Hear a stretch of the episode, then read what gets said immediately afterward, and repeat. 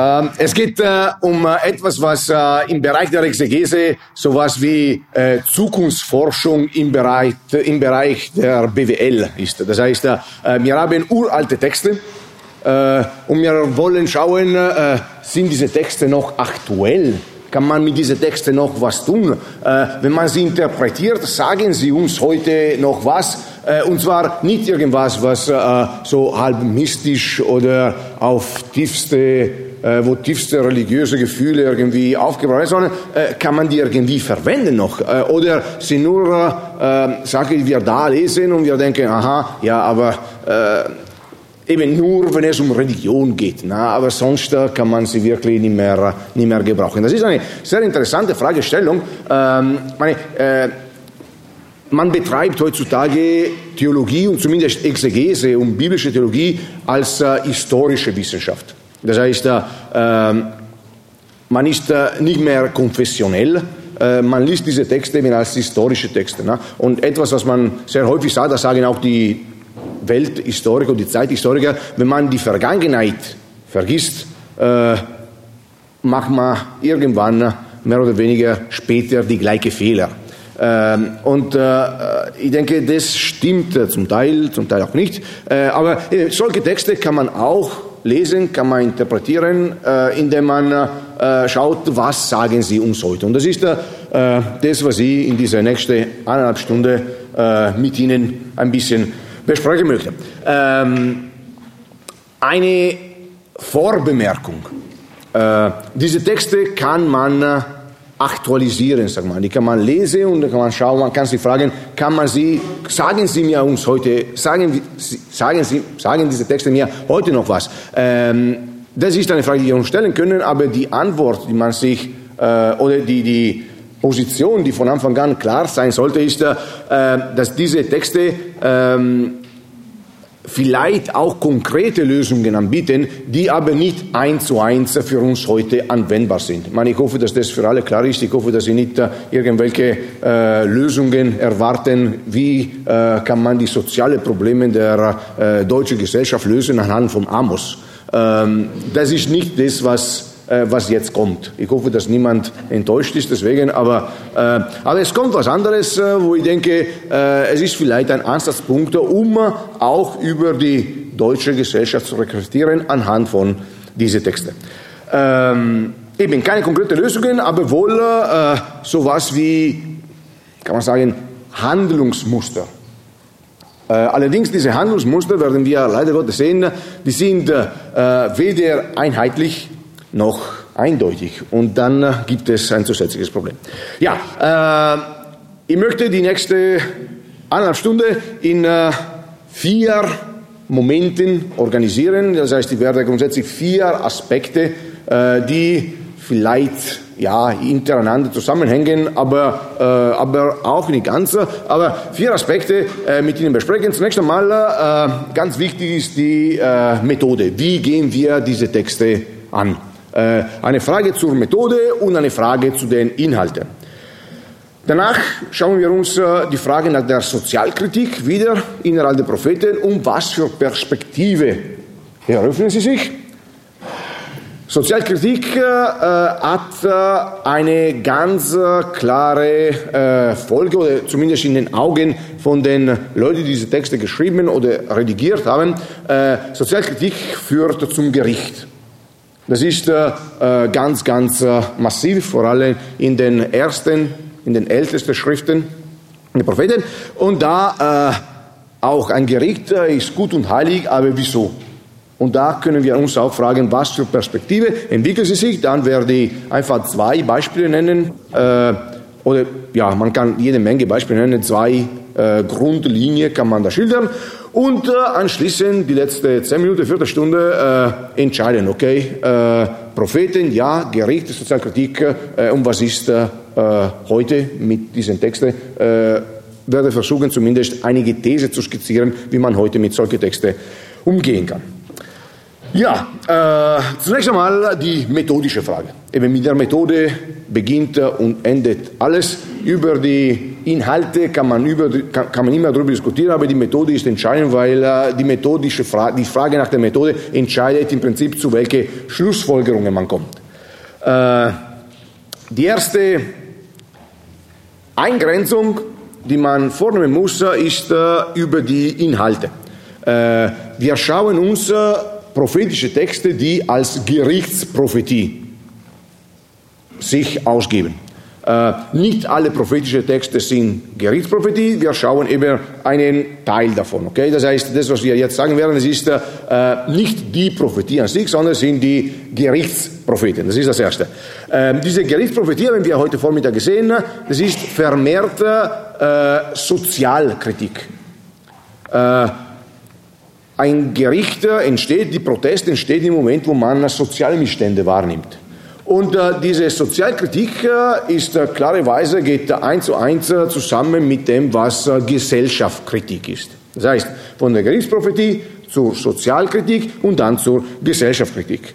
Äh, die prophetische Proteste, die prophetische Sozialkritik, die gilt in eine konkrete Situation. Das ist die konkrete Situation, wo diese Texte entstanden sind.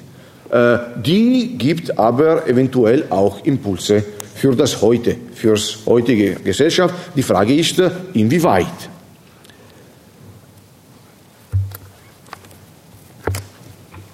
Inwieweit, weil äh, wir werden sehen, die Botschaft, die diese Propheten vermitteln, ist leider nicht einheitlich. Äh, man kann nicht sagen, das ist die Sozialkritik und es ist immer gleich. Äh, man, muss, äh, man muss die Texte lesen, man muss leider Gottes merken, auch wenn es schön wäre, wenn die sowas wie mathematische Schlussfolgerungen wären oder logische Schlussfolgerungen, das sind es nicht. Es sind äh, Texte, die, äh, wie wir heute Vormittag gesagt haben und wie auch Herr Zimmer äh, ganz klar gesagt hat, es sind Texte, die meistens durch irgendwelche konkrete Gegebenheiten entstehen. Das heißt, es gibt einen konkreten Fall und da entsteht ein Text, der dann auch für andere Fälle aktualisiert werden kann, aber aber eben die, die, die Entscheidung, die ich in einem konkreten Fall treffe, kann ganz anders sein als die Entscheidung, die ich in einem anderen Moment treffe. Und dann äh, kommen Sachen zusammen, die äh, gleichzeitig passieren, mehr oder weniger, aber äh, inhaltlich ganz auseinandergehen können. Wir werden gleich ein Beispiel äh, sehen, damit, damit die Sache da auch klar wird. Ähm, das zeigt, dass äh, diese Texte, die wir lesen, problemlos aktualisiert werden können. Das heißt, ich kann mich fragen, was bedeutet Amos heute? Das, was aber nicht passieren soll und nicht passieren darf, ist, dass diese Texte ins heutige übertragen werden. Äh, ansonsten äh, kriegen wir echt Probleme. Äh, und die Probleme sind, sind massiv. Äh, ich darf jetzt, oder ich mache jetzt keine, keine konkreten Beispiele, aber, äh, nein, ich mache schon ein Beispiel. Äh, aber ich hoffe, dass niemand beleidigt ist deswegen, weil äh, man, es ist schön, man, man sucht sich Beispiele, äh, die, die äh, ja, damit es klar ist.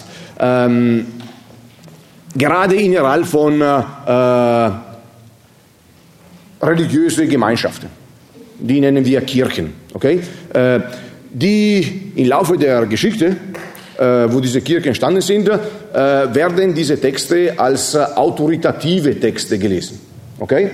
Und dann plötzlich auf einmal gibt es Leute, die meinen, um zu argumentieren, um andere zu überzeugen, dass wir recht haben, man holt sich aus diese sehr alten Texte irgendwelche Sätze raus und die präsentiert man, als ob das als ob das die Lösung wäre. Äh, Paulus zum Beispiel, und ich, man nimmt immer, äh, ich, meine, ich bin ein Alttestamentler, aber bei solchen Fällen, man nimmt Beispiele aus dem Neuen Testament, weil äh, die sind äh, einfacher. Ne? Vor allem, okay, äh, Paulus sagt an die Korinther, äh, Frauen sollen in der Gemeinde nicht reden. Okay? Äh, das ist ein offensichtliches Problem. Frauen quatschen gerne. Und wenn das war gender nicht korrekt, aber es ist wurscht. Frauen reden gerne und äh, die haben immer wieder Fragen. Äh, Im Hintergrund steht auch, die Frauen reden gerne, nicht nur reden gerne, sondern die verstehen auch ganz wenig und deswegen haben ständig Fragen. Äh, und in der Gemeinde, wenn sie ständig diese Frauen reden, dann haben wir ein Problem. Und Paulus sagte, äh, ey, in der Gemeinde sollen die Frauen nicht reden. Und wenn sie Fragen haben, sollen sie den Mann befragen, wenn sie daheim sind. Okay? Äh, solche Texte tauchen auf, die werden aber heute meistens nicht mehr so wortwörtlich genommen. Ne? Ähm, äh, aber es gab eine Zeit, wo, äh, wo es so war. Das heißt, Frauen durften äh, nicht reden. Äh, es gibt, äh, und da gehen wir weiter, es gibt äh, Pfarre, wo Mädchen nicht ministrieren dürfen. Frauen dürfen, durften lange Zeit das Wort Gottes nicht lesen. meine, es war nicht, nicht im Mittelalter, nicht im Mittelalter, vor ein paar Jahren.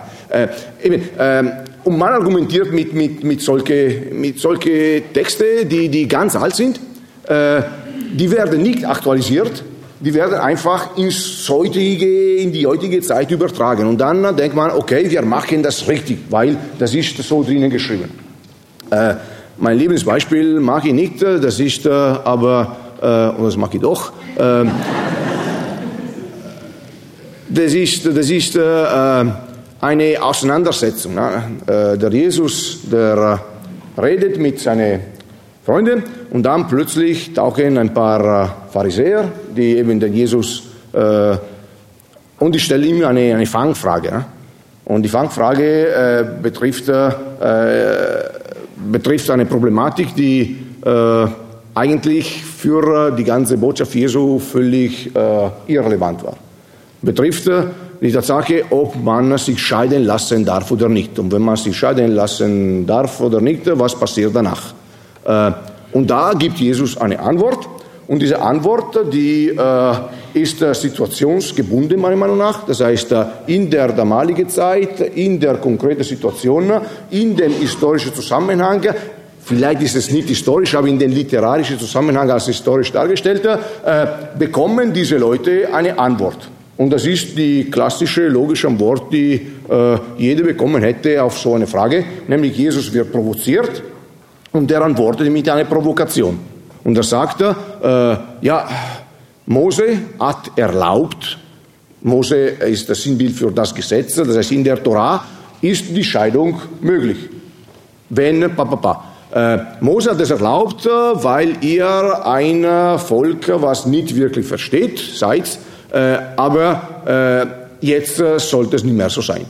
Jetzt äh, auf diese Frage äh, mit dieser Problematik äh, beschäftigt man sich noch heute.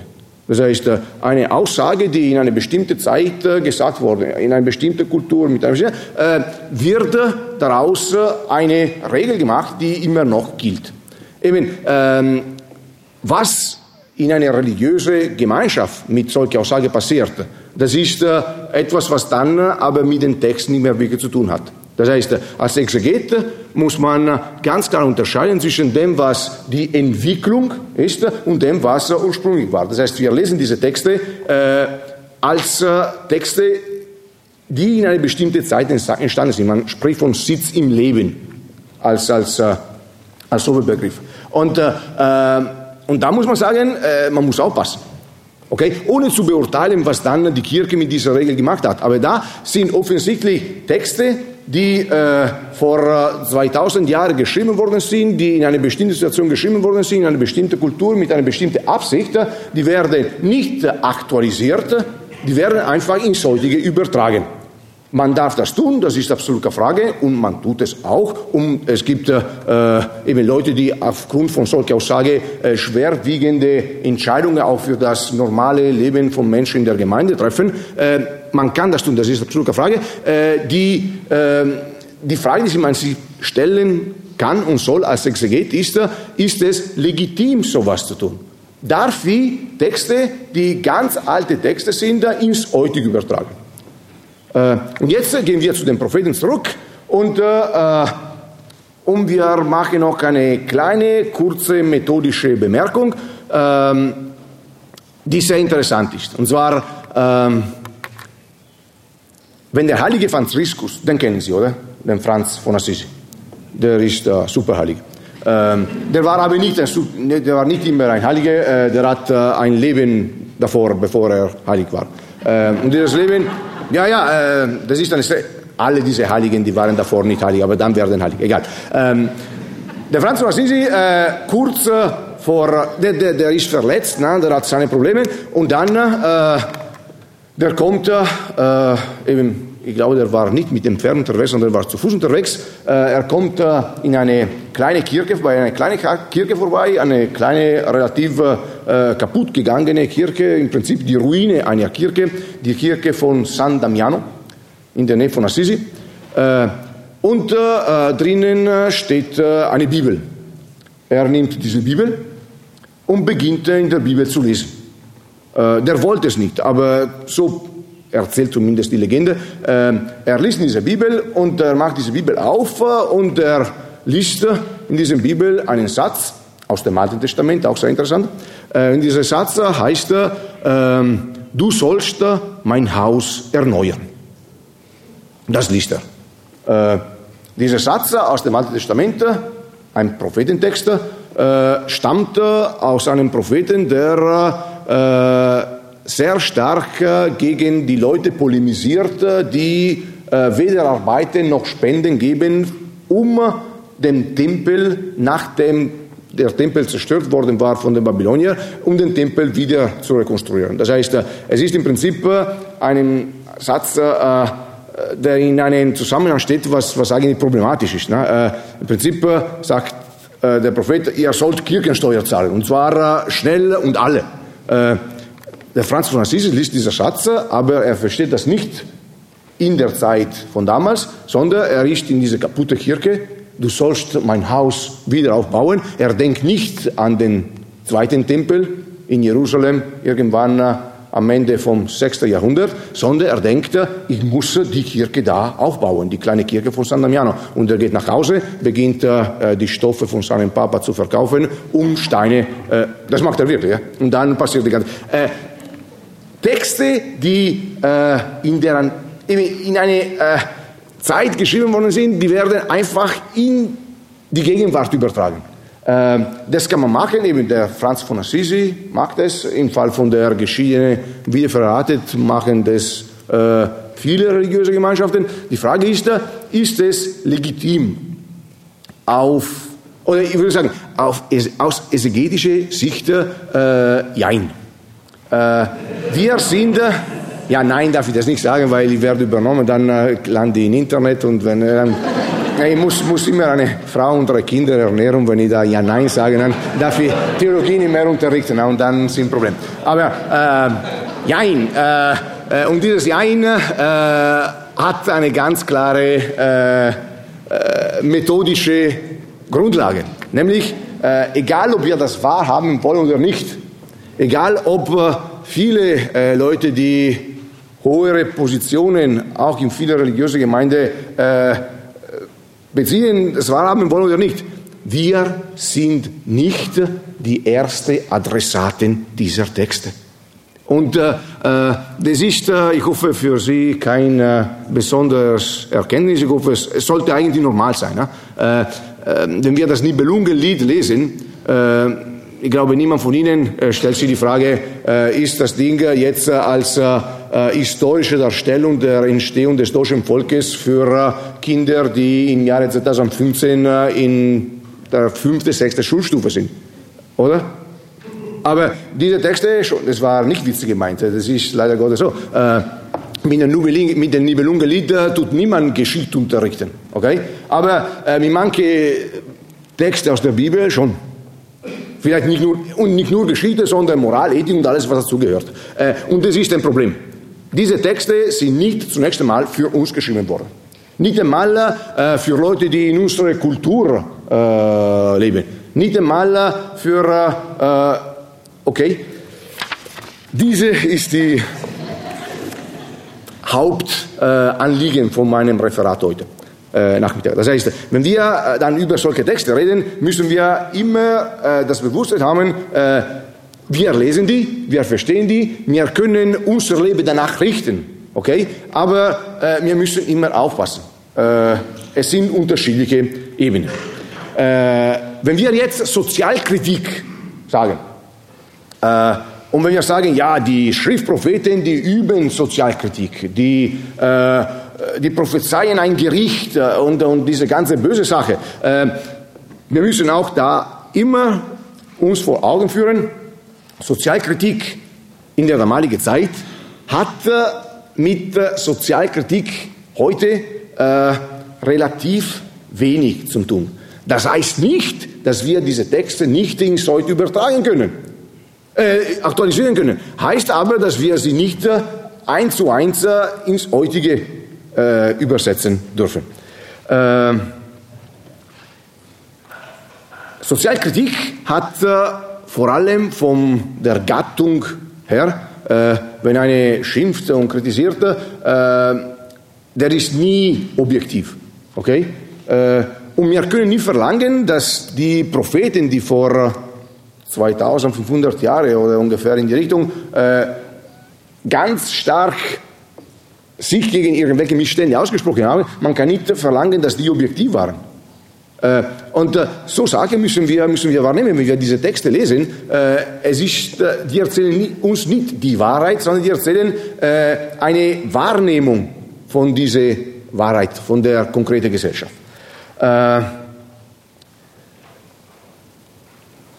Noch eine kleine Anmerkung, die auch aber ganz wichtig ist. Der Prophet, so wie im Prinzip heute derjenige, der äh, sich als äh, kritische Stimme in der Gesellschaft wahrnimmt, äh, der muss nicht einmal betroffen sein, um Sozialkritik auszuüben. Ein Amos, der als wohlhabende Bauer dargestellt wird, der ist äh, von den sozialen Missständen, die zu seiner Zeit, äh, zumindest auf literarischer Ebene, herrschen, absolut nicht betroffen. Es stört ihm nicht. Ein, ein Jesaja, der ist ein wohlhabender Mitglied der Priesterklasse in Jerusalem. So zumindest die literarische Biografie des Jesaja. Der hat absolut kein Problem mit, mit der isst jeden Tag und es geht ihm gut. Okay? Äh, Sozialkritik äh, muss, und das ist ein bisschen auch das Problem, was, ist kein Problem, aber äh, was man auch heute zum Teil äh, hat, ähm, eben, äh, es sind die, die linke Intellektuelle, die äh, sich bestimmte Entscheidungen leisten können. Wenn man eben von Hartz IV lebt, kann man kritisieren, so viel man will, aber aber, aber man lebt äh, von Hartz IV. Äh, und, äh, und das können wir auch in den Texten der Bibel anschauen. Ähm, Sozialkritik hat noch einen interessanten Aspekt. Sozialkritik lebt im Prinzip von der Wirkung, die, die erzählt wird. Wenn äh, wenn man keine äh, Änderungen will, braucht man nicht zu kritisieren. Auf der anderen Seite ist man äh, mit der Kritik sehr häufig in nicht in der Lage, Änderungen zu bewirken. Das heißt, man will eine Änderung erwirken, äh, kann man das aber nicht. Und äh, mit dieser Dichotomie, mit dieser Problematik äh, entstehen, oder in dieser Problematik entstehen auch solche prophetische Texte. Äh, das letzte, Sozialkritik will äh, Menschen schockieren. Äh, wenn man, äh, ja, das hören wir sehr häufig auch in äh, manche Rede von manche Politiker oder in der letzten Zeit von manche Gewerkschafter, äh, äh, wir blockieren Deutschland zu Pfingsten. Und dann steht die Bahn da. Äh, dann zum Glück mag ich das nicht, aber ähm, aber das ist, man will mit der Sprache irgendwie schockieren. Und äh, in der Antike, wenn man äh, soziale Kritik ausübt, äh, verwendet man sehr häufig äh, Bilder, die, äh, die nicht der Realität entsprechen. Die Realität wird in schwarz-weiß dargestellt. Äh, ja, nein, ganz klare Abgrenzungen, damit man checkt, wo man ist. Und man verwendet Bilder äh, Bilder, die äh, vielleicht schwierig zu verstehen sind, aber Bilder, die die Menschen irgendwie äh, berühren wollen. Ähm, ein, Beispiel habe ich mir ausgesucht, das ist eine von meinen Lieblingsstellen gewesen. Äh, wieder unser Freund der Amos. Ähm, der Amos beschreibt äh, den Tag des Gerichtes. Und er macht es mit einem sehr schönen Bild. Der Tag des Gerichtes ist es, wie wenn jemand vor dem Löwen flieht. Und es begegnet ihm der Bär. Aber er läuft, er kommt noch nach Hause. Er stützt sich seine Hand an die Mauer und da beißt ihm die Schlange.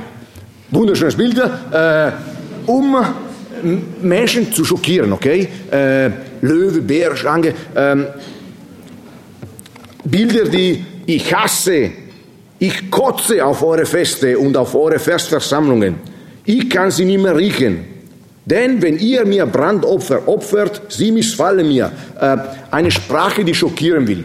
Eine Sprache, die schockieren will und äh, weil sie eben schockieren will, äh, nicht sachlich ist. Okay? Es ist schwierig, aus solchen Texten dann äh, allgemein gültige Lösungen rauszufischen.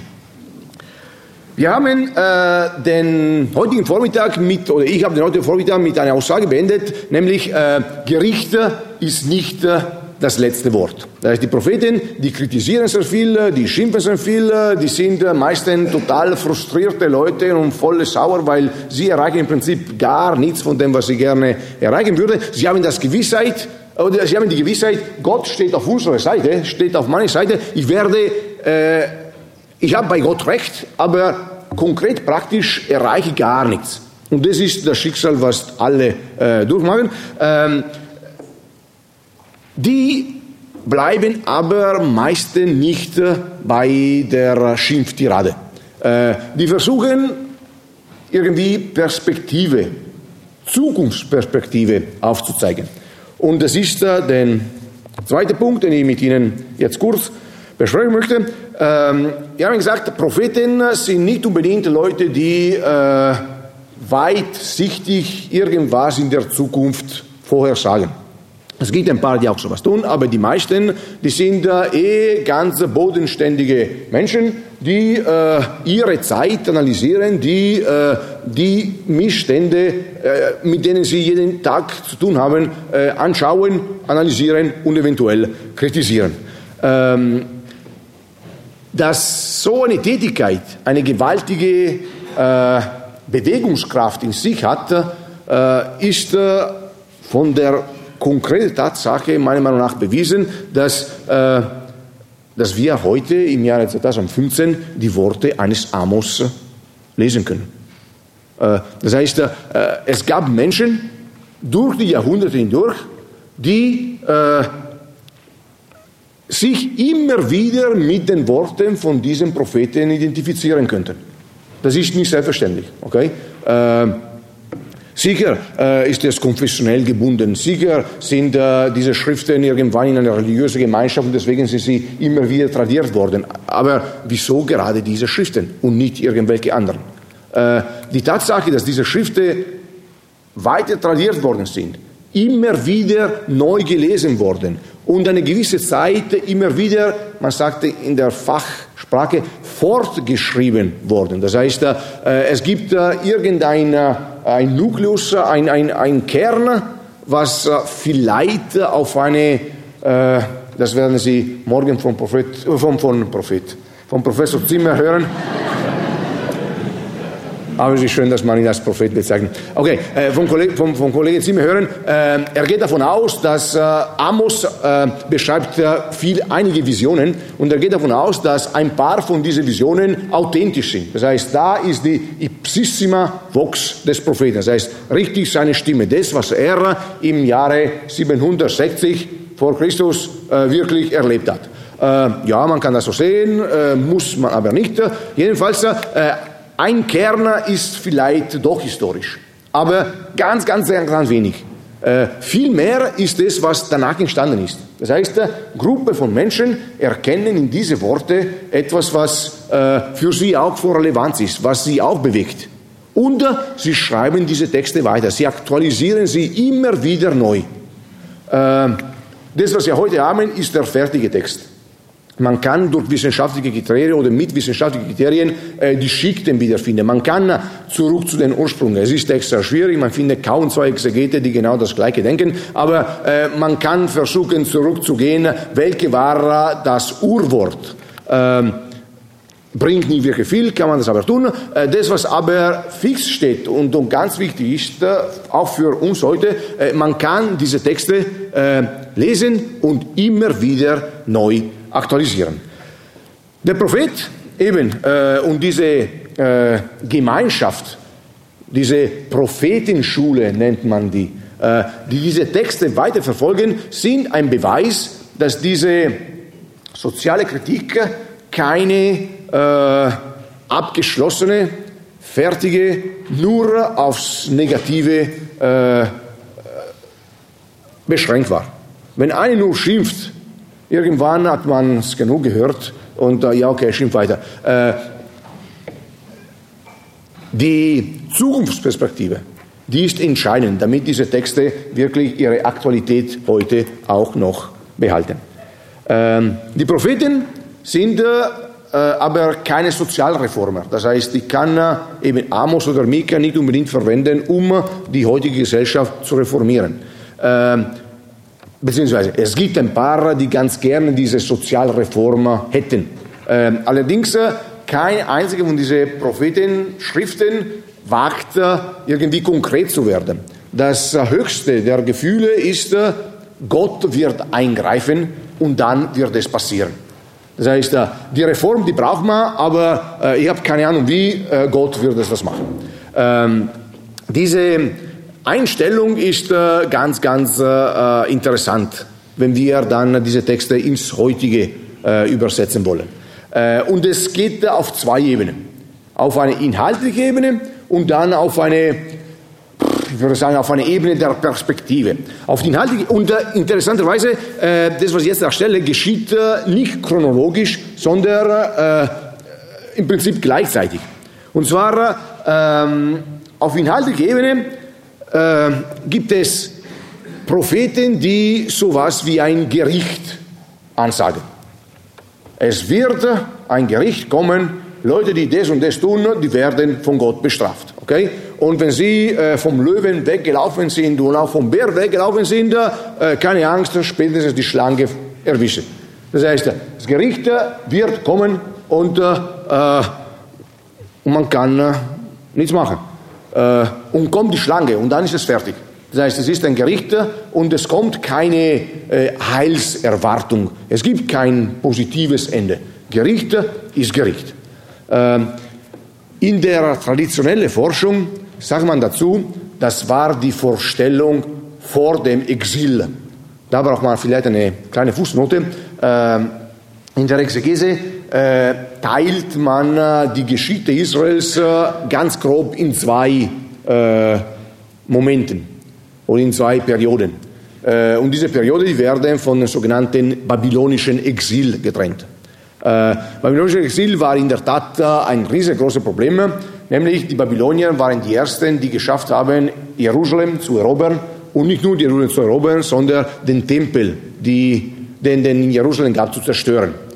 Der Tempel wurde äh, traditionsgemäß von Salomo gebaut. Heute diskutiert man, ob es überhaupt einen Salomo gegeben hat. Äh, dann können wir uns vorstellen, ob den Salomo das vielleicht nie gegeben hat, wie er den Tempel hätte bauen können. Äh, archäologisch gesehen ähm, haben wir von diesem Tempel absolut äh, nichts. Äh, leider oder zum Glück wo früher der Tempel war in Jerusalem, steht heute eine Moschee und da unten darf man nicht ausgraben. Äh, die eben, den, den israelischen Archäologen, die haben in den vergangenen Jahrzehnten, ja in den vergangenen zehn Jahren, äh, angefangen vom äh, jüdischen Viertel ein Tunnel gegraben. Den Tunnel kann man heute besichtigen. Das ist äh, der Western Wall äh, Tunnel. Äh, man kann bis zu dem Punkt, wo das Zentrum des Tempels war, unterirdisch hineingehen. man hat total viel Material rausgeholt. man sieht äh, total schöne Sache, allerdings eben von diesem äh, ersten Tempel hat man äh, wirklich gar nichts gefunden. Äh, das ist noch lange kein Grund zu sagen, den ersten Tempel hat es nie gegeben. Ne? Aber man muss äh, sagen, äh, dieser erste Tempel ist archäologisch nicht wirklich äh, oder noch nicht wirklich äh, bewiesen. Äh, jedenfalls wird dargestellt, dass die Babylonier diese Tempel zerstören und die ganze Oberschicht Jerusalems nach Babylon verschleppen. Da beginnt die Zeit der Exil. Diese, Zeit, diese Exil dauert nicht lange. 587 beginnt es irgendwann Mitte der 30er Jahre, äh, die Babylonier haben das Pech, dass sie gleich einmal gegen die Perser kämpfen. Die Perser sind stärker und äh, die Perser erobern Babylon. Die sagen, ja, okay, jetzt dürfen alle wieder nach Hause. Äh, viele von den Juden, die dort waren, kehren zurück. Nicht alle, äh, nur einige. Äh, und beginnt dann die Zeit der sogenannte nachexilische Zeit. Diese nachexilische Zeit ist durch den Bau des sogenannten zweiten Tempels äh, gekennzeichnet. Das heißt, die äh, Exilierte kommen zurück und die bauen diese zweite Tempel. Für äh, unsere äh, historische Einstellung ist es ganz wichtig, die Propheten, die wir traditionell als Propheten des äh, der vorexilischen Zeit äh, bezeichnen, die kennen kein Heil. Die haben nur das Gericht. Es gibt kein, keine Heilszeit. Es gibt nur äh, die Strafe. Die Strafe, die Strafe, die Strafe wird kommen. Und die Strafe kommt auch nämlich die Babylonier kommen und zerstören alles. Das ist die Strafe. Jetzt, äh, historisch gesehen, äh, die Strafe ist wirklich gekommen. Äh, die Frage ist, äh, ob man diese Strafe schon davor gesehen hat oder äh, die ganze Texte zur Strafe erst danach geschrieben hat, um zu zeigen, wir haben das aber gewusst ist es ungefähr klar, wie das funktioniert. Das heißt, die, Babylonier haben den Tempel bereits zerstört und diese äh, Straftexte, die das Heil nicht kennen, sind Texte, die genau in einer Zeit entstehen, wo, äh, wo der Tempel bereits zerstört ist, wo die ganze Elite bereits verschleppt ist und, äh, und man vertut das Ganze aber zwei Jahrhunderte davor, um zu zeigen, man hat das schon gewusst. Wenn wir an die Propheten gehört hätten, dann äh, hätten wir diese Katastrophe, diese Nationalkatastrophe, hätten wir das entgehen können. Literarisch gesehen ist ein äh, Trick, was im Prinzip äh, sehr banal ist. Äh, heute, 2500 Jahre danach, checken wir diesen Trick nicht und man denkt, aha, schau, vor dem Exil gibt es nur Gericht. Äh, es ist sehr wahrscheinlich nicht vor dem Exil. Das heißt, es ist bereits nach dem Exil und die ganze Geschichte wird noch einmal so durchgelesen und äh, durchdekliniert durch diese Katastrophe. Okay? Nach dem Exil, im Gegenteil, haben wir äh, die ersten Propheten, die sowas wie eine Heilsvorstellung präsentieren. Und zwar äh, eben, es gibt das Gericht, aber, aber eben, wir sind doch zurückgekommen wir haben es geschafft, äh, unser Land äh, wieder halbwegs äh, in Ordnung zu bringen. Wir haben sogar einen zweiten Tempel, noch schöner, noch größer als der erste gebaut. Das heißt, es geht schon bergauf. Es ist nicht nur eine Katastrophe, sondern es gibt eben auf literarischer Ebene, auch da passiert etwas, was ganz klar ist. Man prophezeit nicht äh, das Heil irgendwann, sondern man sieht, äh, ey, so schlimm ist es doch nicht. Äh, es war mühsam, aber wir kommen langsam weiter. Und dann versucht man eben mit solchen Texten den Menschen Hoffnung zu machen, dass es doch weitergeht. Ähm, für manche ist es aber nie genug. Das heißt, wir sind zwar zurück, wir haben zwar den Tempel, die Wirtschaft funktioniert halbwegs, äh, wir sind sicher eine Provinz äh, innerhalb von einem Reich, was viel größer ist, aber uns geht es aber äh, es gibt welche, die immer was zum Schimpfen haben müssen und die, na, es gibt immer was zu verbessern und äh, äh, man kann nicht wirklich viel mehr verbessern. Das heißt, äh, der Tempel, nämlich der Ort, wo Gott auf die Erde entschieden hat zu wohnen, ist da. Viel mehr kann man nicht wirklich haben.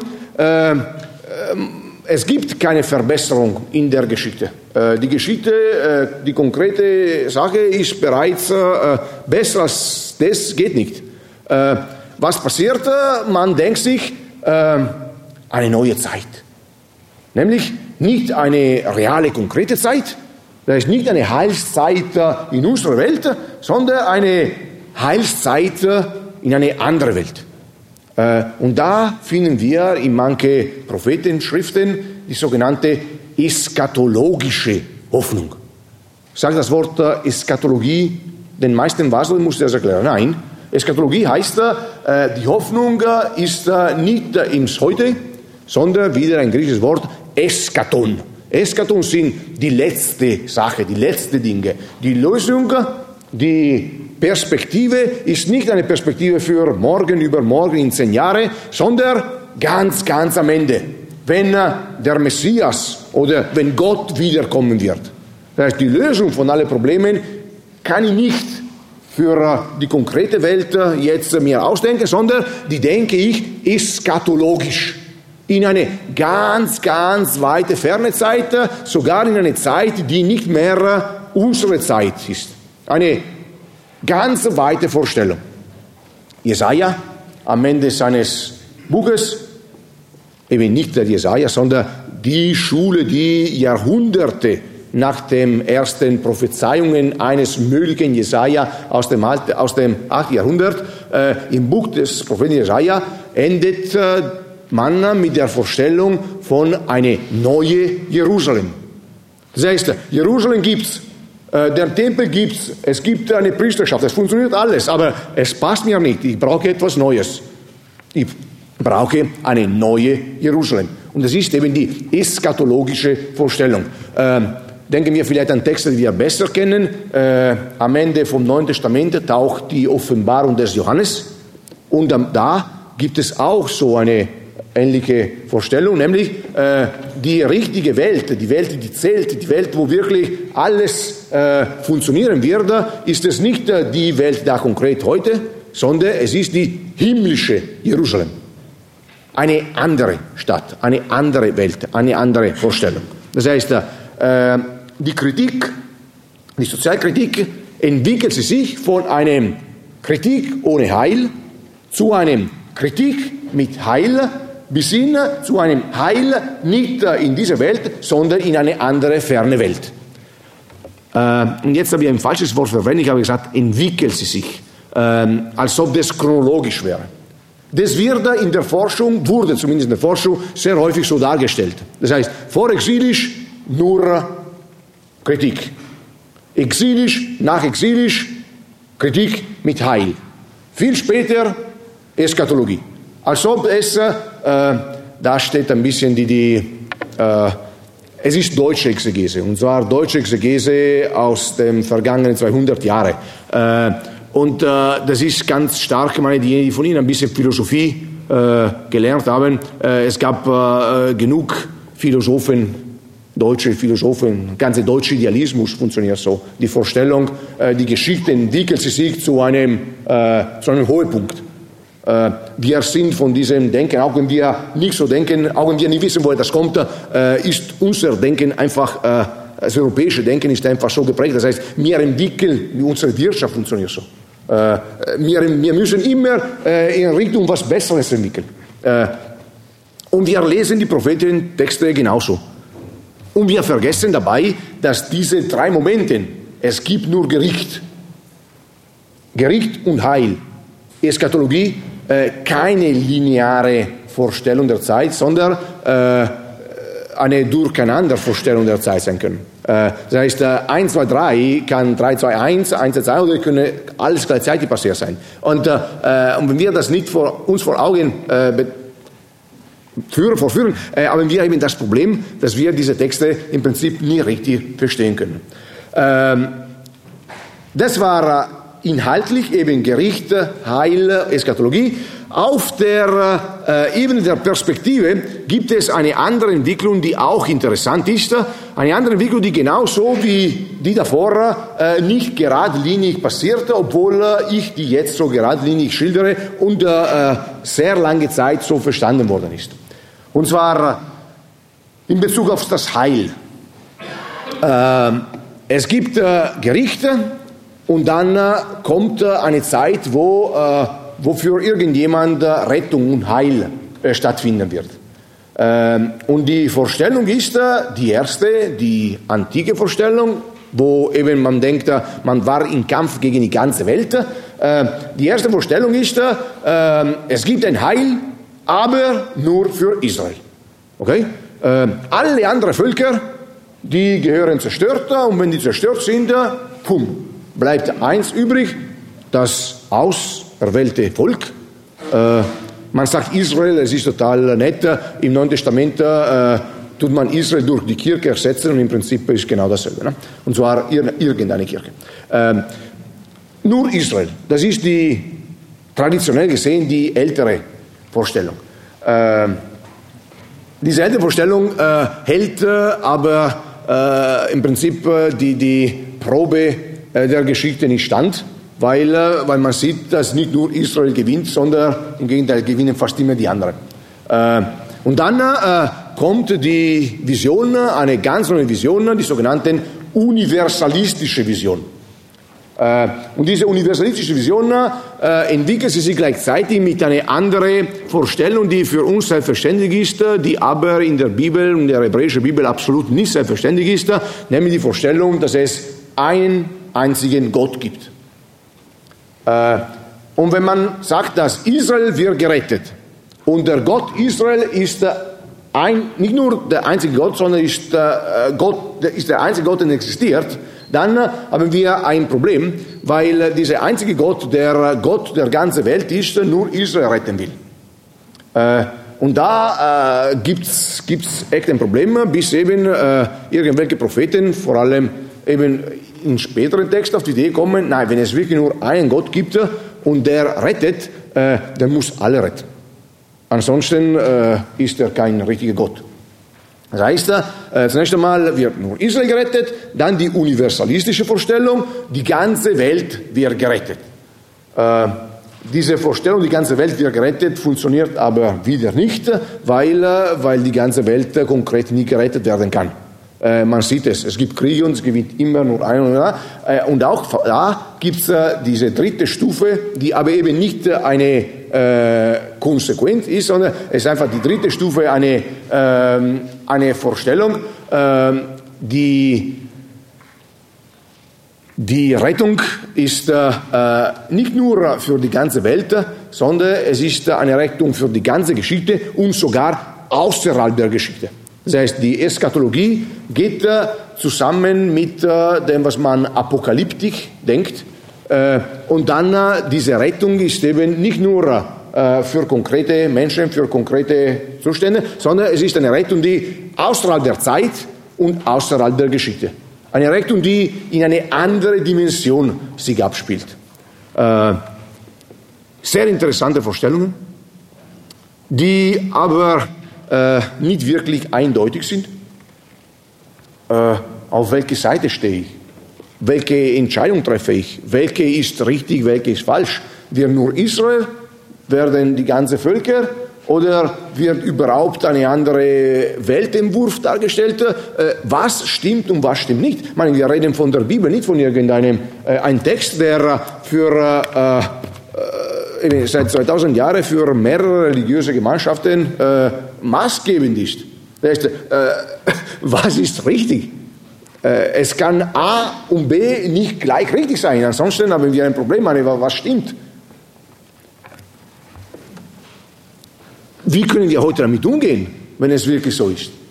Äh, und mit dieser Problematik äh, werde ich versuchen, äh, jetzt ganz kurz zwei Beispiele zu machen, um, äh, um die Problematik nicht zu lösen, die Problematik ist unlösbar, aber um die noch einmal zu verdeutlichen. Und äh, das erste Beispiel betrifft äh, die anderen Völker, das heißt äh, alle anderen Menschen, die ganze Welt. Und äh, das zweite Beispiel, äh, das ist mein Lieblingsbeispiel, betrifft die Tiere. Aber beginnen wir mit den Völkern, weil das ist wissenschaftlicher, das mit den Tieren, dann geht's locker. Ähm, Sind die Völker gut oder schlecht? Äh, sind alle anderen, was nicht wir sind, äh, zu akzeptieren oder sind die zu verwerfen? Äh, was sagt uns die prophetische Botschaft darüber? Äh, kann man etwas vereinheitlichen? Kann man irgendwelche Schlussfolgerungen ziehen? Kann man äh, irgendwelche klare Entscheidungen da drinnen sehen? Ähm, Jein. Jein ist ein super schönes Wort. Das gibt es nur auf Deutsch. Äh, ich kenne sonst in keine andere Sprache, wo ein Jein, aber schön. Ähm, die Völker sind zunächst einmal äh, die Feinde. Okay? Und äh, in sehr vielen Propheten finden wir die sogenannten Fremdvölker-Orakel. Das heißt, äh, es wird gesagt, die Assyrer, die Assyrer haben das, das, das, das, das gemacht, werden zerstört. Die Babylonier werden das, das, das, das, das gemacht, zerstört. Tirus. Ne? Und äh, es gibt sogar, äh, das ist ein es gibt sogar äh, Sprüche gegen Israel. Äh, es ist nicht ganz Israel gemeint, sondern nur ein Teil davon. Aber eben, äh, die Schulden werden aufgezählt und dann äh, weg damit. Fremd, Völkersprüche, die äh, haben ein Ziel, die Völker, die sind etwas Unheiles, die gehören einfach weg. Mit den Völkern, mit den fremden Völkern kann man gar nichts anfangen. Äh, Im Zusammenhang mit Israel muss man eine kurze Fußnote machen. Ähm, es gibt äh, zumindest zwei unterschiedliche Vorstellungen. Ähm, die erste ist ganz klar. Wenn alle Völker, die Feinde, die Böse, die Israel bedrohen, zerstört sind, dann hat Israel endlich Frieden. Okay? Äh, eine super äh, Einstellung, äh, aber, äh, aber praktisch. Ne? Äh, die, die für mich ein Problem sind, weg damit und dann äh, habe ich meinen Frieden. Äh, allerdings, es gibt auch ähm, Prophetensprüche, Jesaja zum Beispiel geht ganz klar in die Richtung, da sagt er, äh, du Israel, du musst aufpassen, äh, du bist nicht so heilig, das heißt, äh, du bist da weg. Äh, und das Einzige, was danach kommt, ist sozusagen wie sowas wie eine Gottesherrschaft. Sind zwei unterschiedliche Vorstellungen, die beide, und diese Gottesherrschaft gilt dann allen, die in diese Gottesherrschaft sie verstehen können. Zwei unterschiedliche Vorstellungen, die eine ganz klar nationalistisch orientierte, nämlich nur Israel und alle anderen weg. Die zweite eh universalistisch, aber dann sind zunächst einmal alle weg, auch nicht sehr schön, äh, und nur ein paar werden rausgeflucht. Äh, Diese äh, Vorstellung hat damit zu tun, eben, dass die Völker, die es gibt, die werden vernichtet, die muss man vernichten. Ähm, parallel dazu gibt es eine andere Vorstellung, die äh, wirtschaftlich äh, kluger ist, würde ich sagen. Äh, nämlich, man tut die Völker nicht zerstören. Das ist äh, eine Verschwendung von äh, Ressourcen, was äh, in der Antike eigentlich nicht möglich war. man führt Kriege nicht, um die Feinde zu vernichten, man führt Kriege, um die Feinde zu versklaven. Man führt nicht Kriege, um die Städte der Feinde zu zerstören. Im Gegenteil, man versucht durch einen kleinen Loch reinzugehen, weil wenn ich reingegangen bin und die Stadt erobert habe, dann mache ich das Loch zu und ich habe die Mauer schon fertig. Ich brauche sie nicht neu aufzubauen. Okay? Äh, das heißt, die ganze Völker vernichten gibt's, aber das ist eine Vorstellung, die nicht ganz wirtschaftlich ist. Es gibt die Vorstellung, wir versklaven alle Völker. Das ist viel praktischer. Die Völker, die müssen sie bekehren und wenn sie nie bekehrt, äh, wenn sie sich nicht bekehren, dann äh, kommt die Vorstellung, Gott wird intervenieren und alle Völker werden Israel als Modell haben und äh, als Modell werden nach Jerusalem kommen. Die werden nach Jerusalem kommen, aber nicht um ein Wallfahrt am Tempel vorzubringen, sondern die werden nach Jerusalem kommen, um Tribut zu zahlen, um Steuer zu zahlen. Und äh, eben, äh, die sind nicht zerstört, aber der Gott, der uns nicht zerstörte, verlangt was von uns. Parallel dazu, die dritte Vorstellung, die ist im Gegenteil äh, eine Vorstellung, die sagt, na, wieso? Äh, wieso muss man die zerstören? Wieso muss man sie äh, versklaven? Man kann viel mehr mit allen Völkern im Prinzip ganz gut miteinander umgehen. Man kann sie bekehren oder man kann ihnen zeigen, unser Gott ist viel besser. Und dann werden sie in Frieden nach Jerusalem kommen und wir werden alle in Frieden leben. Es wird diese Gesellschaft Gottes entstehen, aber nicht nur in Israel, sondern für das ganze Volk. Diese äh, drei Linien, die eine total äh, fremdenfeindlich, die letzte total fremdenfreundlich mit der Sklavenmöglichkeit dazwischen, äh, die, sind, die würden wir ganz gern als Entwicklung sehen. Nämlich, äh, Die Propheten, die haben in ihrer Botschaft so eine Entwicklung durchgemacht und sie haben gecheckt, es ist besser, wenn wir uns alle lieben. Ne? Es ist besser, wenn äh, alles am Ende äh, so schön und heilig ist und wenn alles in Harmonie herrscht. Ist es leider nicht so. Äh, diese drei Vorstellungen, die gehen äh, parallel ineinander. Und die gehen parallel nur, nicht nur in der Botschaft der Propheten interessanterweise, sondern auch in Gesetzestexte, auch in Erzählungen. Äh, diese äh, Geschichte, die, die Geschichte von Jona, die wir in vormittags gehört haben, die ist das klassische Beispiel für sowas. Äh, Jona ist der perfekte, tiefgläubige äh, Super-Israelit. Der ist so perfekt, dass er als Prophet ausgewählt wird. Okay? Äh, und was will er? Er will, dass die Feinde zerstört werden. Er will, er will Ninive nicht bekehren. Äh, äh es gibt innerhalb der äh, rechtsgeschichtlichen Entwicklung der Menschheit ist jemand, der der Jurist ist unter ihnen? Nein, das gibt es ja nicht. Okay. Die Juristen, die lernen leider Gottes auch im deutschsprachigen Raum seit der letzten äh, Erneuerung der Studienpläne äh, kaum mehr Rechtsgeschichte. Und das ist ein bisschen ein Problem, weil äh, ähm, weil wenn man eben nicht weiß, wie die Geschichte war, versteht man das, die Gegenwart nicht mehr. Ähm, diese, äh, diese fürchterliche Gesetz, nämlich äh, Augen um Augen, Zahn um Zahn, äh, du hast mir geschlagen, ich schlage dich zurück, was man Talio-Gesetz nennt, äh, die wir heute als äh, inhuman, als äh, Rache, als äh, fürchterlich darstellen ist innerhalb der rechtsgeschichtlichen Entwicklung der Menschheit einer der größten Vorsprünge, äh, die, es, die, es, die es gegeben hat. Äh, davor, davor war, äh, du hast mich geschlagen äh, und ich bringe die und deine Familie um. Mit dem Taglio-Gesetz ist es äh, Augen um Augen, Zahn um Zahn. Man, es ist auch nicht so schön, aber es ist immerhin äh, gleich mit gleich. Okay? In unserer Rechtsprechung heute äh, ist es auch nicht immer so.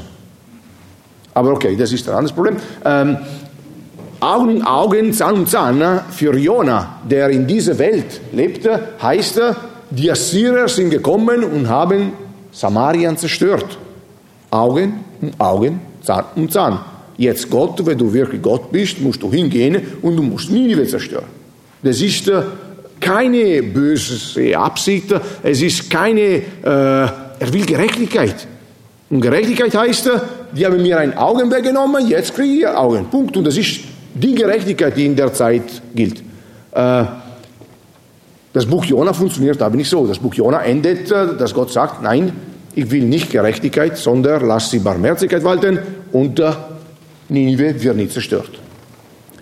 Diese äh, Problematik, äh, die ist äh, da. Und das Buch Jon interessanterweise endet mit einer Frage. Und die Frage ist äh, eine Frage Gottes an Jona, äh, die aber äh, auch für den Leser bzw. für den Hörer dasteht.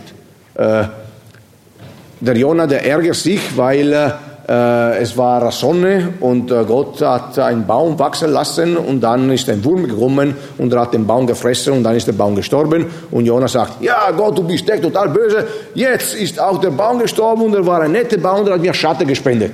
Und dann kommt die Frage Gottes, Jona, du ärgerst dich für einen Baum, der in einer Nacht gewachsen ist äh, und äh, am nächsten Tag gestorben ist. Und ich hätte mir nicht Sorge machen müssen um Ninive, diese riesige Stadt mit so, so viel. Äh, mit dieser rhetorischen Frage endet das Buch. Und die Adressaten dieser Frage sind äh, die Menschen, die das Buch damals, aber auch heute lesen. Das heißt, wie positioniere ich mich? Äh, bin ich auf der Seite Jona, der sagt, ey, Gerechtigkeit ist Gerechtigkeit. Die sind gekommen, die haben alles zerstört, die haben Leute umgebracht. Äh, es gibt sehr schöne Psalmen, die beschreiben, was die ganz gerne mit den äh, Feinden gemacht hätten. Die haben die Kinder genommen und äh, die von der Mauer runtergeworfen, äh, die haben die schwangere Frau, eben im Prinzip das, was man leider Gottes heute auch machen, äh, fürchterliche Sachen. Und Jonas sagt, die haben fürchterliche Sachen gemacht. Die einzige Gerechtigkeit ist, dass denen jetzt auch das widerfährt. Äh, die Frage Gottes ist, äh, wollt ihr das wirklich so? Und äh, wir sagen heute, es ist eine rhetorische Frage. Eine rhetorische Frage ist eine Frage, die wirklich keine Frage ist. Das heißt, im Prinzip ist eine Frage, die sagt, na, eigentlich sollte man nicht wie Jona denken, man sollte eigentlich wie Gott denken. Aber, äh, aber wir sind frei. Äh, denken wir wie Jona oder denken wir, die Möglichkeit ist gegeben. Okay? Äh, es gibt die eindeutige Lösung nicht. Es gibt nicht äh, die richtige oder die falsche Antwort. Es gibt äh, aber sehr wohl die Frage. Das heißt, ich muss mich positionieren. Wie ich mich positioniere, dann hängt von anderen Sachen ab. Ähm und, äh, und ich würde äh, wieder so ungeschützt in den Raum äh, meine These werfen. Ich kann nicht sagen, dass, das, dass der Jonah Unrecht hatte. Von seinen Gesichtspunkten hat er sehr wohl recht. Und, äh, äh, und das ist ein bisschen das, was äh, der normale Mensch auch denkt. Ne? Äh, äh darf der ganz, ganz böse Mensch, äh, der viele Leute umgebracht hat und total, ne, darf er jetzt einfach ein paar Jahre im Gefängnis verbringen und dann, und dann ist er wieder draußen, weil er super brav im Gefängnis war. Ich meine, es sind ganz reale, äh, ganz reale Fragen, die, die, äh, die jede mehr oder weniger wie stelle ich mich gegenüber dieser Situation? Äh, und äh, die Propheten des Alten Testamentes sind äh, nicht eindeutig. Äh, die sagen nicht, das ist richtig und das ist falsch. Die sagen, du musst selber entscheiden, was für die richtig oder falsch ist. Das finde ich auf der einen Seite gefährlich, auf der anderen Seite sehr befreiend und das ist eigentlich sehr schön. Aber noch ein kleines Beispiel, das ist äh, noch schöner, es geht um die Tiere. Und wenn es um die Tiere geht, dann äh, sind wir alle viel mehr mit, äh, weil äh, wenn, wenn, wenn Massaker passieren, äh, ist es schlimm, aber wenn Tiere getötet werden, ist es viel, viel schlimmer. Ähm, und zwar, äh, es ist leider nicht zum Lachen, aber, und zwar, alle, von den äh, ägyptischen Pharaonen bis zu den assyrischen Königen, äh, die Sumerer, die Tite, die sind äh, in ihre Pracht, lassen sie darstellen, indem sie jagen gehen und äh, ganz äh, fürchterliche, gefährliche Tiere umbringen. Ähm, jetzt, wenn ich eine PowerPoint gehabt hätte, äh, habe ich nicht machen dürfen, weil äh, es funktioniert nicht. Aber dann hätte ich sehr schöne Bilder gezeigt. Äh, ich hoffe, Sie haben es irgendwie im Kopf. Äh, der äh, Pharao auf seinem äh, Wagen, auf seinem Kriegswagen mit einer Lanze und die Lanze in den Mund von der Löwe, der nach hinten gibt. Äh, äh alle wichtige Menschen der Antike lassen sich so darstellen. Äh, die Bibel macht keine Ausnahme, zu Recht. Äh, gleiche Kulturkreis, gleiche Kulturwelt, gleiche äh, Merkmale, sehr, sehr ähnliche äh, Bilder. Das heißt, der Löwe ist, hat die gleiche Bedeutung in Assyrien, in Israel und in Ägypten. Äh, es werden solche Bilder verwendet. Bilder, wo, wo die Tiere, die ganz böse sind, als Metapher für etwas Böses stehen und deswegen muss man sie zerstören. auch da finden wir sehr schöne Texte, die mit äh, Tieren beschäftigen. Und äh, die bösen Tiere, die sind äh, zunächst einmal äh, einfach zu besiegen. Das ist sehr schön. Es wird dargestellt, äh, zumindest manche meinen, äh, man kann das differenziert sehen, aber tu mal so, als ob es einfach wäre. Ähm, das Volk ist in Exil und irgendwann dürfen sie zurück und äh, um zurückzukehren, wird sowas wie eine Autobahn gebaut. Und äh, äh, in der Antike es war äh, die Fahrerei nicht gerade eine einfache Geschichte. Straße hat es keine gegeben. Äh, Straße haben erst die Römer gebaut. Na? Vor der Römer musste man einfach quer durch spazieren gehen und es gab auch keine großen Städte und Raststätte auf der Autobahn hat es keine gegeben und äh, ähm, und wenn man zufällig durch einen Wald gehen musste, hatte man das Problem, dass, äh, dass es dort äh, wilde Tiere gab. Ne? Äh, und die wilden Tiere, die waren hungrig und äh, eben diese, äh, ja, die haben ganz gerne Leute angegriffen. Und äh, da wird dargestellt, wie das Volk aus dem Exil zurückkommt auf diese eben Autobahn, was es nie gegeben hat. Und äh, diese Straße und diesen Weg wird ein heiliger Weg sein. Und niemand, der unrein ist, wird darüber hinziehen. Und, äh, Moment, das ist klein geschrieben. Äh, und niemand, der unrein ist, wird darüber hinziehen, sondern er wird für sie da sein, Gott. Wer auf dem Weg, wer auf dem Weg geht, selbst der Einfältige, der wird nicht irre gehen. Das heißt, der Weg ist ganz klar. Und jetzt aufpassen, kein Löwe wird dort sein. Kein reißendes Tier wird auf ihm hinaufgehen. Die Tiere, die werden besiegt. Im Prinzip die gleiche Vorstellung, der Pharao mit der Lanze stör, äh, äh, lässt die, die, die, die, Tiere, äh, die Tiere sterben. Ähm, das ist die eine Vorstellung. Parallel dazu finden wir eine ganz andere Vorstellung, äh, interessanterweise äh, im gleichen Buch. Das heißt, das ist wieder Jesaja. Äh, wenn wir total naiv sind und das äh, Buch Jesaja von Kapitel 1 bis Kapitel 66 äh, so lesen, als ob es ein Roman wäre, haben wir, dass diese Vorstellung, die Tiere werden getötet, weil sie gefährlich sind, äh, kommt in Kapitel 35, das heißt später. Die Vorstellung, die ich jetzt lese, die lese als zweite, weil äh, ich bin auch so von dieser Kultur geprägt, wo das Schöne am Ende kommt. Diese Schöne am Ende kommt, kommt aber in Kapitel 11. Das heißt, äh, viel früher. Wenn diese Texte chronologisch gewachsen sind, haben wir, haben wir ein Problem. Äh, die, der Text, den ich jetzt lese, äh, wo eben die Tiere nicht vernichtet und verbannt werden, sondern äh, mit eingezogen werden, wo sogar die wilden Tiere eine positive Rolle spielen, äh, dürfte, ich hoffe, bekannt sein. Äh, das finden wir, ist ein Text, äh, den wir zweimal identisch in der Bibel vorkommen. Das passiert bei ganz wenigen Texten. Es sind Texte, die eine besondere Bedeutung haben.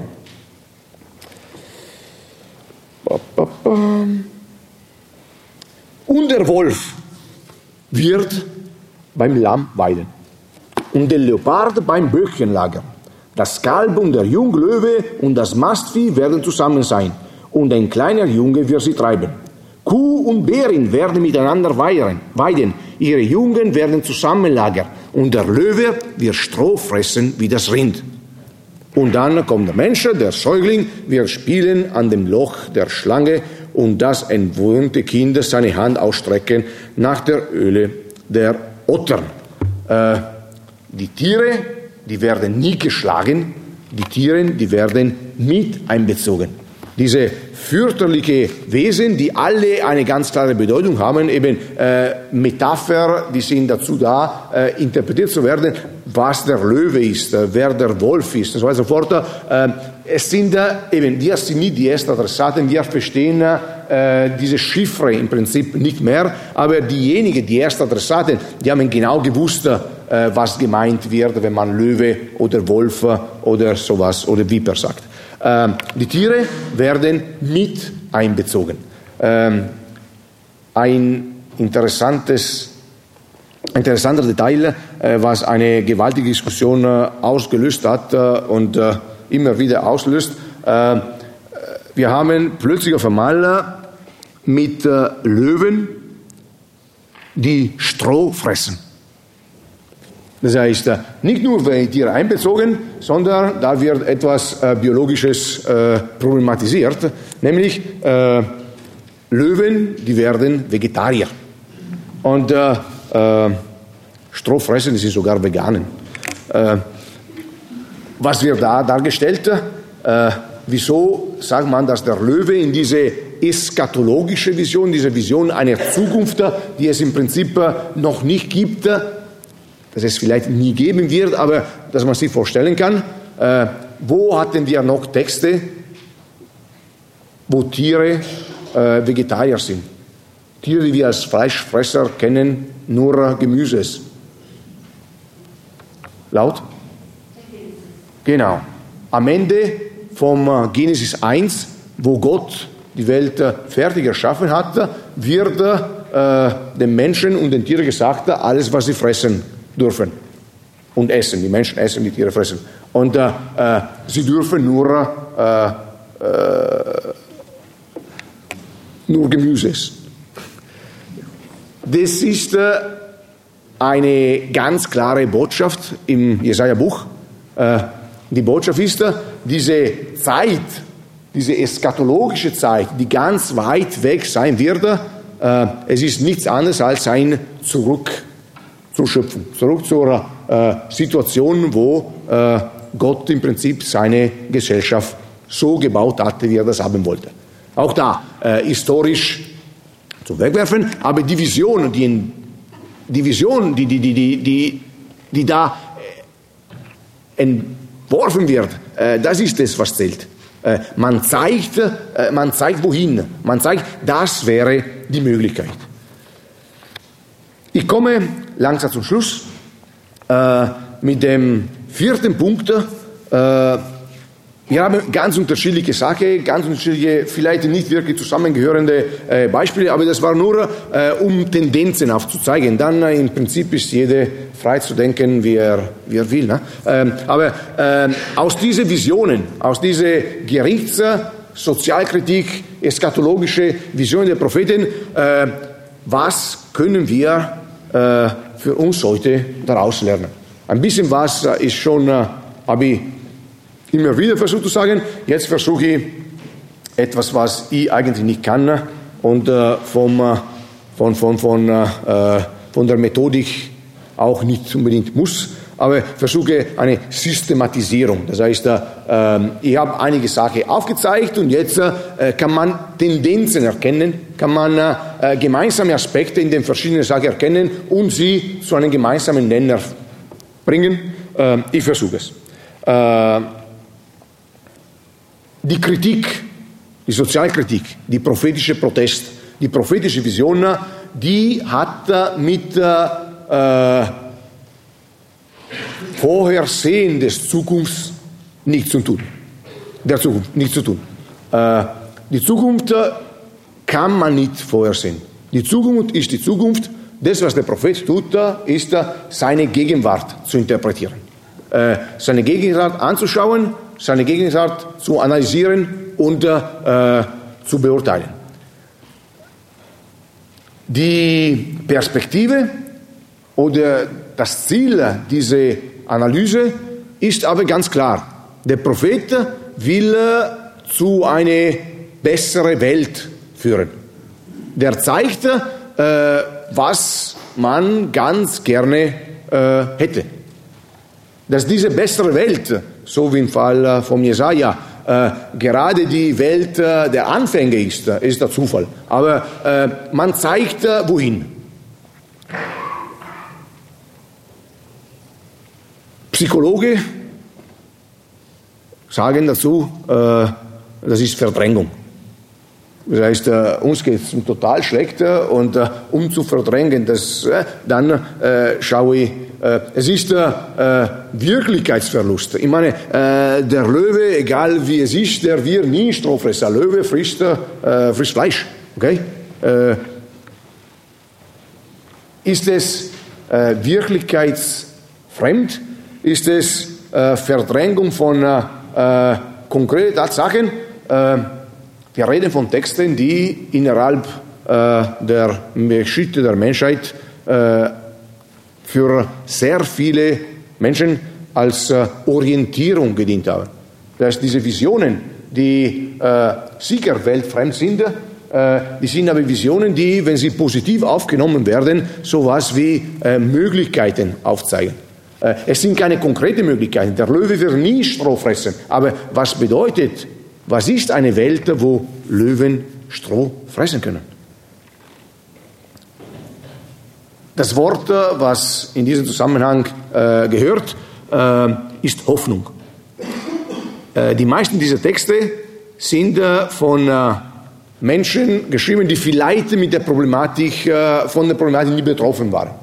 Äh, das heißt, der Prophet muss nicht arm sein, um Sozialkritik auszuüben. Aber es sind Texte, die innerhalb von Prophetenschule, von Prophetengruppe, von Menschen, die heute noch äh, von diesen Texten sich angesprochen fühlen, sind Texte, die immer wieder neu gelesen worden sind und äh, sind Texte, die die Hoffnung für diese Menschen bedeutet haben. Die, diese Hoffnung, diese Dieser Versuch, die Zukunft sich vorzustellen, äh, führt auch dazu, äh, dass, äh, dass eine gewisse äh, konkrete Praxis geändert werden muss. Und das galt für die Erstadressaten, äh, gilt für uns heute, aber immer noch heute. Äh, wir wissen ganz genau, dass der Löwe nie Stroh fressen wird. Aber die Vorstellung, es kann doch passieren, kann, äh, kann Kraft geben, kann, kann Hoffnung schaffen, kann äh, eventuell äh, Leute bewegen, äh, ihre Praxis, ihre konkrete Praxis zu verändern. Äh, wie das konkret auszuschauen hat, das sagen weder die Propheten, das ist auch nicht meine Aufgabe als Exegeter, zu sagen, ah, man sollte das und das tun, um die Weltwirtschaft zu verbessern. Das ist völlig, äh, das ist nicht, äh, nicht der Sinn der Sache. Das, was da gezeigt wird, ist, äh, in welche Richtung sollte man denken, um äh, konkrete Praxis zu verändern. Äh,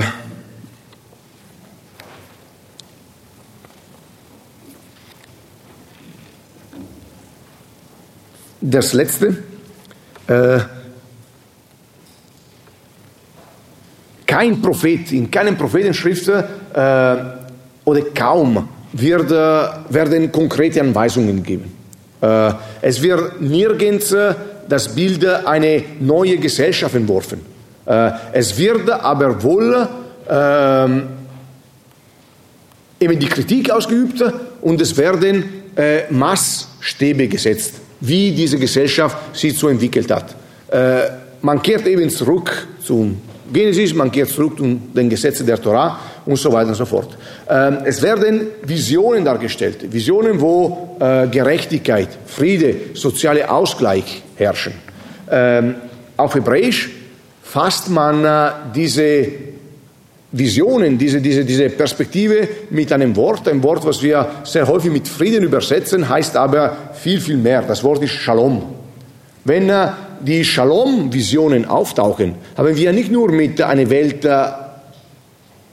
zu tun, äh, eine Welt, äh, die, die, die, äh, die im Frieden ist, sondern wir haben eben eine Welt, die ausgeglichen ist, eine Welt, wo äh, eben Befreiung geschieht, eine Welt, wo äh, eine Perspektive entwickelt wird und so weiter und so fort. Ähm, die Frage nach dem Shalom, die Frage nach diesem allumfassenden Friede ist es aber äh, problematisch.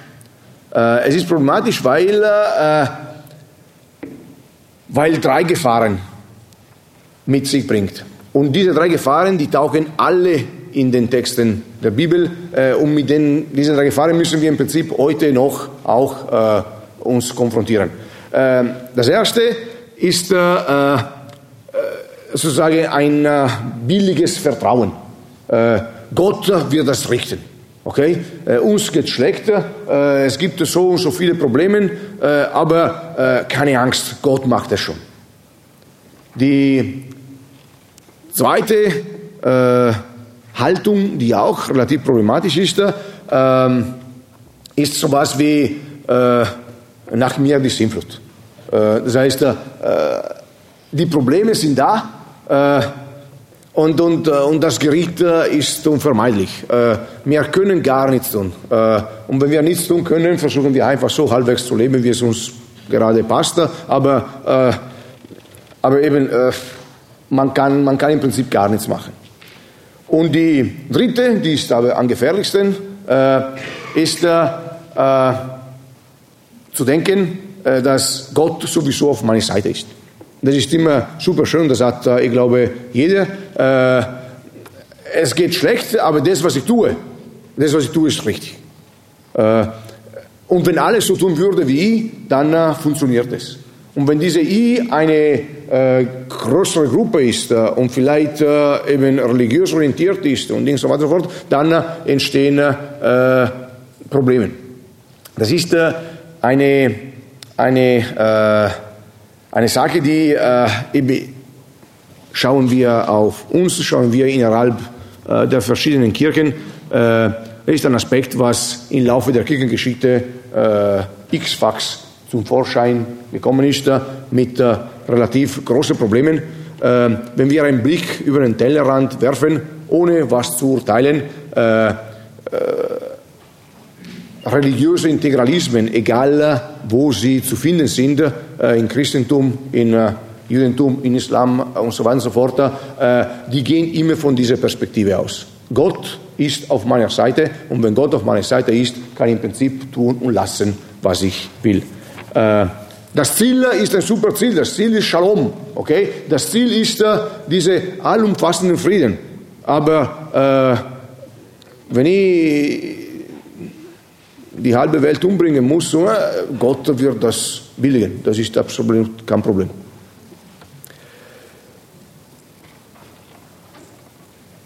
In der Kritik der Propheten, und das ist echt der letzte, letzte Punkt, steht äh, eine ganz, ganz wichtige Sache auf dem Spiel.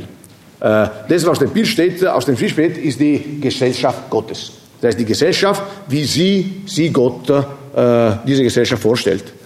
Ähm, diese Gesellschaft Gottes, die ist äh, literarisch gesehen in der Entwicklung der Prophetie und in der Entwicklung der Geschichte Israels, wie in der Bibel dargestellt, äh, hat ein äh, relativ großes Problem.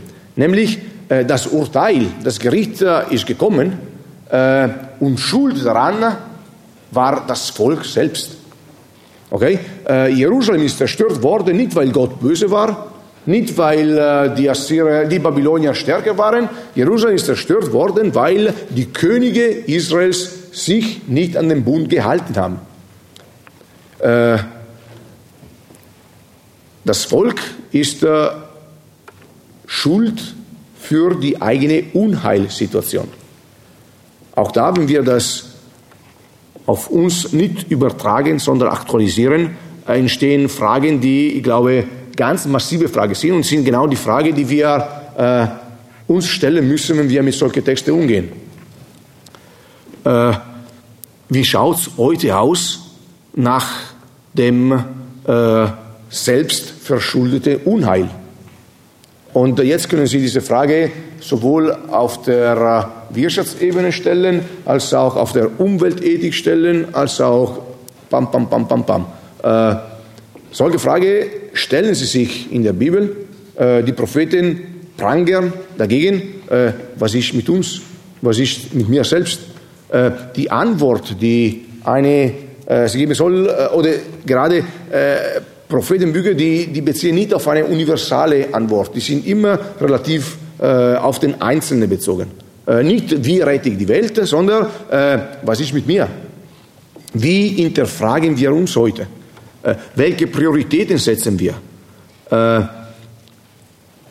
konkreter, wie soll eine Praxis ausschauen, damit äh, es eine Möglichkeit entsteht, die Welt sozial gerechter zu gestalten?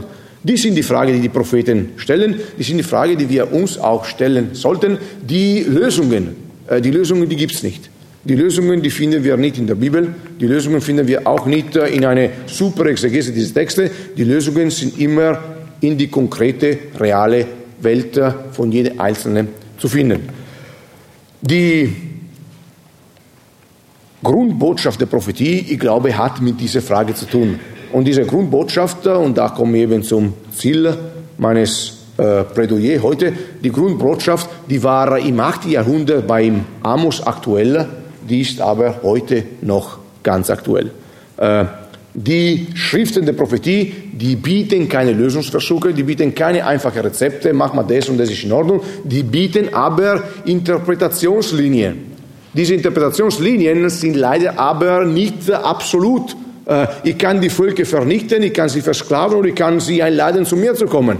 Und alle drei Lösungen, die sind dargestellt und es gibt nicht die eine ist besser, die andere ist schlechter. Es gibt unterschiedliche Möglichkeiten. Diese Möglichkeiten äh, sind auszunutzen. Diese Möglichkeiten befreien jeden Mensch gläubig oder nicht, völlig wurscht, befreien jeden Menschen, seine eigene Entscheidung zu treffen. Äh, befreien jeden Menschen zu sagen, hey, äh, es ist immer so gedacht worden, ich denke aber anders.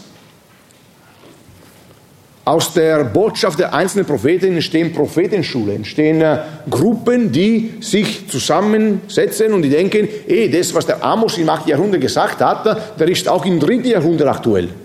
Das ist etwas, was man auch heute äh, funktioniert. Gruppen, die zusammenkommen und die versuchen, nicht nur allein, sondern in kleiner Gruppe äh, praxisrelevante äh, Lösungen zu finden. Äh, ganz wichtig, Gruppen, die zusammenkommen, die könnten ein Problem haben, nämlich äh, wir bleiben bei der Kritik. Äh, in der Prophetie Israels wird sehr viel kritisiert, wird sehr viel geschimpft, aber man wird immer versucht, eine mögliche Lösung, eine mögliche Heilperspektive darzustellen. Äh, in der Kritik bleiben äh, hilft nichts.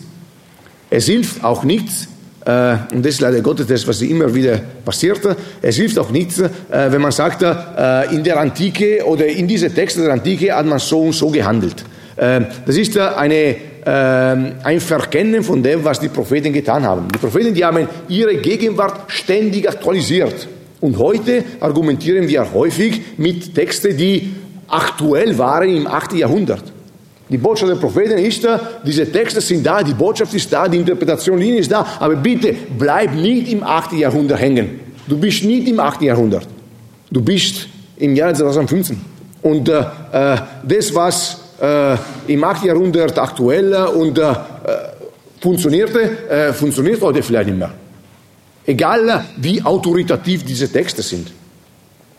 Ich denke, äh, ich höre jetzt auf weil äh, ich lande langsam von der äh, wissenschaftlichen Auseinandersetzung in eine andere Gattung, die heißt Predigt oder äh, ermahnende Rede. Äh, aber äh, ich denke, man, man untersucht diese Texte auch deswegen. Äh, es sind nicht nur Texte, die man auf literarisch Ebene untersuchen kann, es sind Texte, die eine konkrete Botschaft haben. Und diese konkrete Botschaft bewegt Menschen seit ein paar Jahrtausenden und ich glaube, es wird weiter Menschen äh, auf diese Ebene bewegen, äh, wenn man äh, diese Texte auch entsprechend versteht und wenn man vor allem den Mut hat, äh, bestimmte Texte auch entsprechend zu lesen. Ich denke, das ist äh, die Grundbotschaft der Prophetie für heute. Äh, keine Lösungen, sondern Interpretationslinie, die jeder für sich dann realisieren kann.